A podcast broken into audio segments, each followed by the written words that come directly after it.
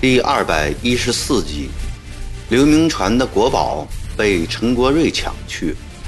播音：微信哥。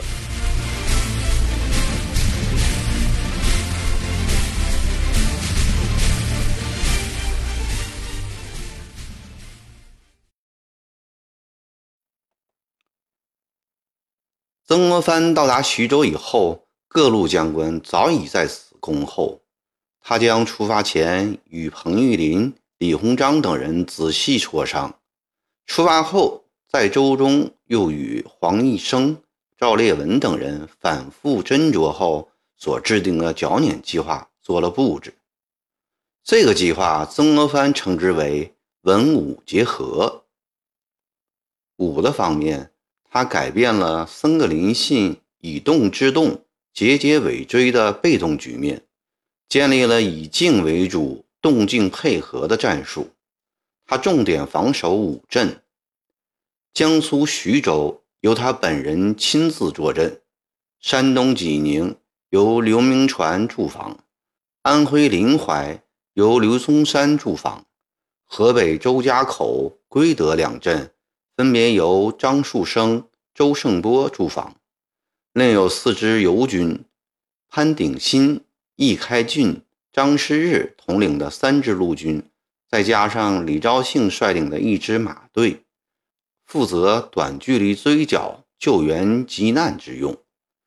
曾国藩又令山东巡抚严敬明、河南巡抚吴昌寿、安徽巡抚乔松年、江苏巡抚李鸿章各以本省绿营防守兖州、宜州、潮州、陈州。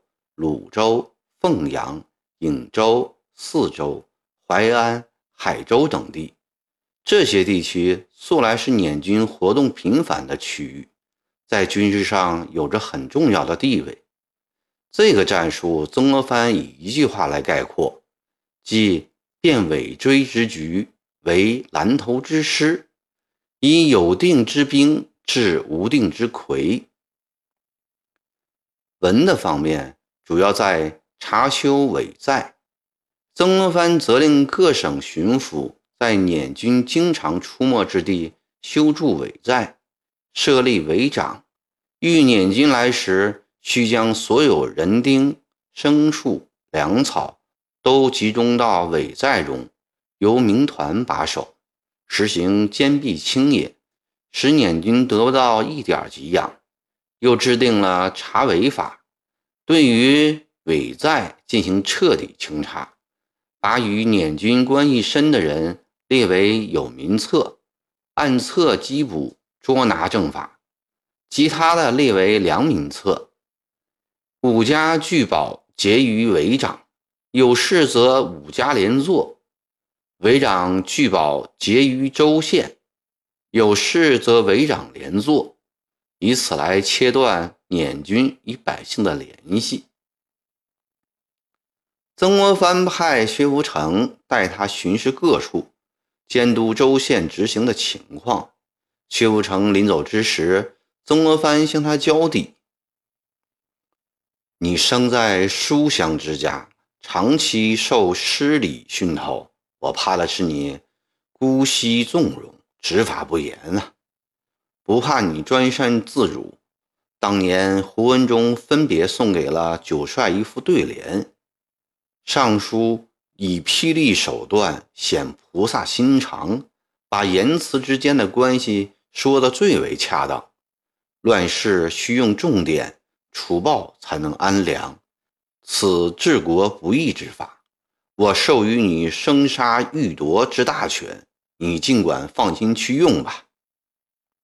薛福成收此器重。气血大涨，他带了一批像他一样的年轻书生，在捻军的家乡蒙县、豪县一带雷厉风行地清查伪寨，大开杀戒，有的一个寨一次就杀十多人。薛不成这一手的确厉害，蒙豪一带的百姓人人自危，再也不敢与捻军有联系了。从此，捻军不能回家乡。变成了东奔西闯的流亡大军。文的方面收获甚大，武的方面却不如人意了。这几个月来，湘淮军与捻军交战四五十次，基本上无胜仗可言。而济宁城外刘铭传与陈国瑞的械斗，又更使曾国藩气愤不已。陈国瑞是僧格林沁手下第一员大将，十五岁在家乡湖北应城投太平军，后又投降了清军。被总兵黄开榜看中，收为了义子，先后隶属于云甲三吴唐部，后又归僧格林沁。陈格瑞身长不及中人，然而勇悍惯绿营骑兵，打仗时常穿着红盔红甲，被人称之为“红孩儿”。苗佩林叛乱时，他率部围剿，连战连胜。苗佩林退寨固守，陈国瑞扎营于外。营外炮子如雨，营中陈国瑞饮酒如常。突然，一发炮子将他手中酒杯击碎，士卒劝他躲一躲，避一避。他抓起了一把椅子，端坐到营房外，高声大喊：“我是陈国瑞，有种的就向我开炮吧！”在这里连放了数十炮都打不中，吓得不敢再打了。从此，陈国瑞的名声更大了。曾林信死以后，他以处州镇总兵身份护理钦差大臣官房，驻守在济宁。虽然曾林信败了，但他并不以为自己不行。他对于刘铭传的进驻济宁。怀着不满的情绪，而这个淮军将领刘铭传也不是一个好惹的人。刘铭传生长在民风强悍的淮北平原，自小便养成了一种天不怕地不怕的豪霸之气。十八岁那年，附近的一个土豪到他家里敲诈勒索，他父亲一时也拿不出钱来，跪在了土豪面前求情。土豪踢了他父亲一脚，又臭骂了一顿，限他三天交齐。临出门时，又狠狠地抽了几鞭子。他父亲和两个兄长一门哭泣。刘蒙传回家得知情况后，气得大声训斥两个哥哥是孬种，岂有父受辱而子不报仇之理？说罢。跨马外出寻找那个土豪去了。在一条大街上，刘铭传遇到了仇人，他指着骑在马上的仇人痛骂。刘铭传个子也不高，那人觉得他是一个未成年的大孩子，对他的责骂毫不在意，从腰间抽出了一把刀来，对他说：“啊，你也不要骂了。”敢用这把刀子来杀我，就算你有种！哈哈哈！说完，对着身后十多个爪牙哈哈大笑了起来。刘文传听罢，二话不说，拍马向前，冷不防从那土豪手里夺过了刀，顺势一刀将他砍下马来，然后从从容容下马割了首级，再上马。扬起了仇人的头颅，高喊：“我已为父亲报了大仇，也不要这条命了！有本事的上来给我比试比试！”刘铭传的气概把土豪的爪牙们全都镇住了，谁也不敢上前，吓得四处奔逃。那个时候，淮北已经大乱了，强者聚众纠徒，聚寨为王。大家见刘铭传年纪轻轻的，便有这样的胆量和本领，便都来投奔他。就这样，他很快拉起了一支人马。李鹤章、李昭庆在家乡办团练，与刘铭传往来密切。李鸿章回籍招募淮军，第一个便看中了他。刘铭传一贯以“老子天下第一”自居。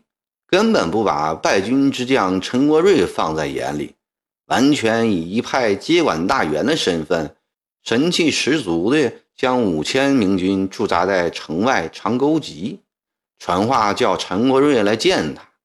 傲暴成性的陈国瑞怎能吃他这一套？不仅拒不相见，而且存心要给刘铭传来个下马威。陈国瑞早已垂涎于明军的洋枪。这天半夜，他趁着刘铭传不在营房的机会，亲自指挥五百个兄弟突入长沟集，杀死二十多个怀勇，抢走了三百多条新式洋枪。陈国瑞还溜进了刘铭传的卧房，取走了挂在墙上那只价值二百五十两银子的法国造特制长枪。又见案桌上摆着一个特大的古色古香的铜盘，他从来没有见过这种东西，很稀奇，也把它扛在肩上，兴冲冲地带走了。第二天一大早，长沟集的明军怒火冲天，刘铭传不仅为死人丢枪而愤恨，更为丢失了骨盘而痛心。这个骨盘可不是寻常之物。它是一件真正的国宝，是刘铭传在一个偶然的机会、传奇般的得到的。那是在同治三年四月，刘铭传攻下苏南重镇常州，住进原太平军护王府。这天后半夜，刘铭传从西大街妓院远香楼回来，调剂晚归，必定也不大体面。他不敢叫醒门房。绕着围墙选了个冷僻之处，翻墙而进。跳下墙后，他发现这是个马厩，几匹高大的骏马正在吃野草，一盏灰暗的马灯悬挂在柱子上，马夫也不知道到哪里睡觉去了。他走过马厩边，突然听见一个悦耳的金属碰击声传了过来，他好奇地停住了脚步，仔细一听。又是一声，这下他听清楚了，是从马厩里传出来的。他径直向马厩走去。他惯常骑的黑旋风马见主人进来，吃得更欢快了，头一摇，又发出了一个悦耳的声音。林文传看清楚了，这声音正是黑旋风嘴上的铁龙头撞击槽子里的金属物品而发出的。槽子里会有什么东西呢？他伸手摸去，在草料里摸出了一个黑黑的铁盘来。这铁盘相当的大，长约四尺，宽两尺多，高一尺多，呈长方形状。用手摸摸，盘底还注着几行字。他觉得很有趣，便把它扛回了房间。第二天。刘铭传把铁盘洗干净了，盘底露出了几行字，文字古奥，他也认不出来。恰好潘鼎新来了，刘铭传请举人出生的潘鼎新鉴别一下。潘鼎新接过铁盘，左看看，右瞧瞧，又把盘底上的字仔仔细细地琢磨了半天，突然拍着刘炳传的肩膀叫道：“圣三呐！”这是一件了不起的宝贝啊！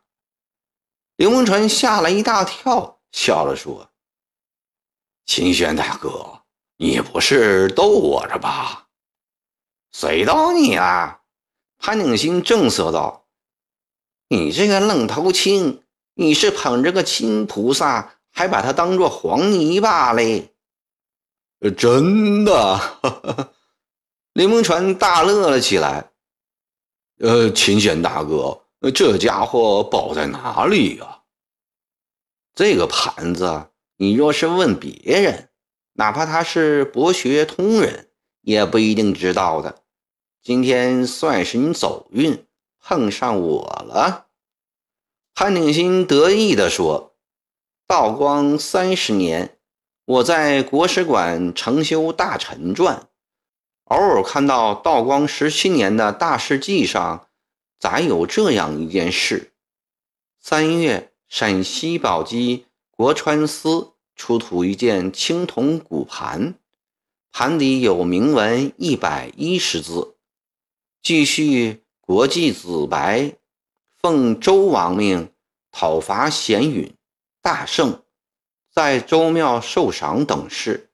此盘是迄今为止出土的最大的西周青铜器皿，正拟送入大内珍藏，却突然被人索到，下落不明了。丢了！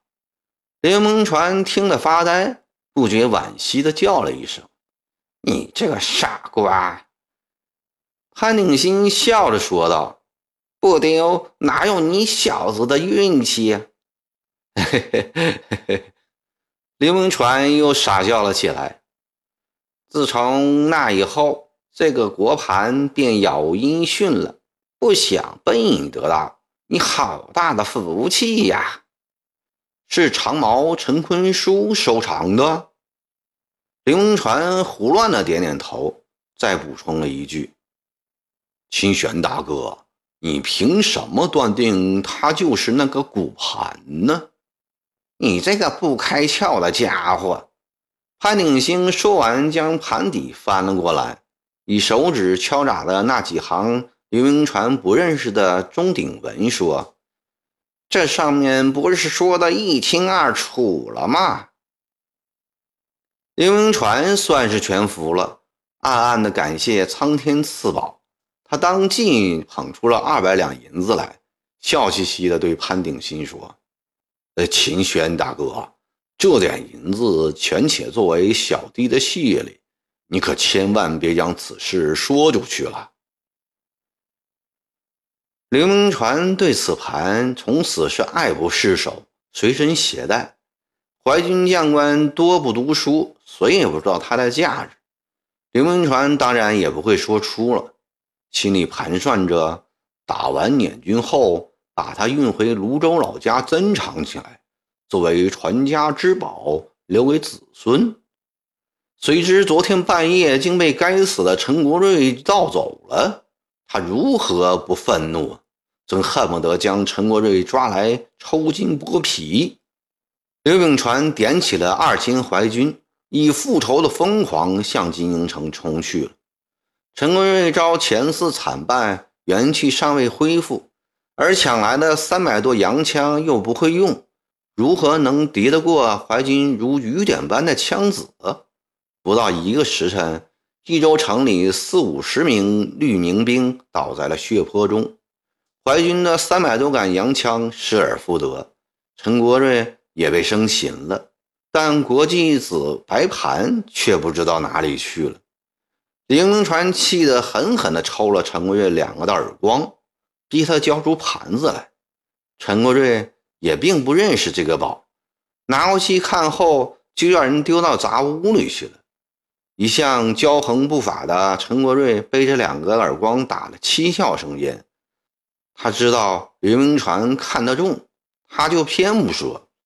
刘明传骂道：“你这个贼性不改的老长毛，不交出盘子，老子活活饿死你！”